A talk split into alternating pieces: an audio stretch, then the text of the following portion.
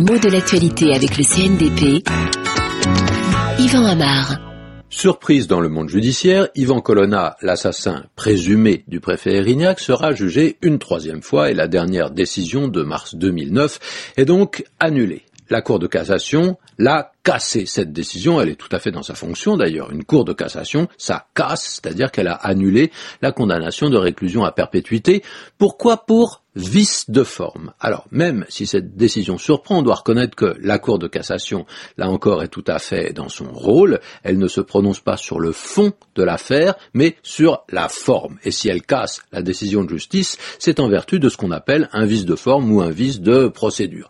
Qu'est-ce que c'est que ça? Eh bien, ce qu'on appelle un vice de forme, c'est le fait que la procédure n'a pas été scrupuleusement respectée comme on aurait dû le faire. Il y a eu un détail, une phase du procès qui ne s'est pas déroulée conformément à ce qui était prévu. Ce peut parfois être une toute petite chose, mais c'est l'appréciation de cette Cour de cassation de savoir si cela suffit à annuler la décision.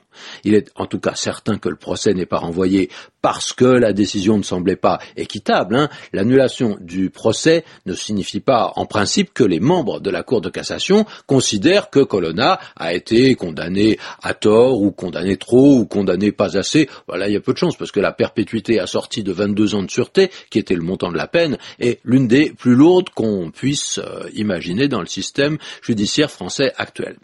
Mais simplement, cela veut dire que la Cour a pensé qu'il n'avait pas été jugé conformément au code de procédure. Qu'il y ait des arrière-pensées politiques, on ne le sait pas trop. Si on veut trouver en fait un vice de forme dans un procès aussi long et aussi compliqué, on en trouvera toujours. Le tout est de savoir si on le retiendra pour casser le procès. Alors, le vice de procédure peut être constitué par une entorse mineure au rituel judiciaire, et pourtant ce mot de vice, il n'est pas si léger. C'est un mot juridique, on le trouve dans des situations assez différentes. Par exemple, on peut parler d'un vice de fabrication, parfois de vice caché. Il s'agit d'un défaut grave mais invisible au moment d'une vente, par exemple, et puis sa découverte, une fois la vente effectuée, peut annuler la transaction. Et de même, de façon assez technique, on parle de vice rédhibitoire quand le défaut semble suffisant pour annuler la vente.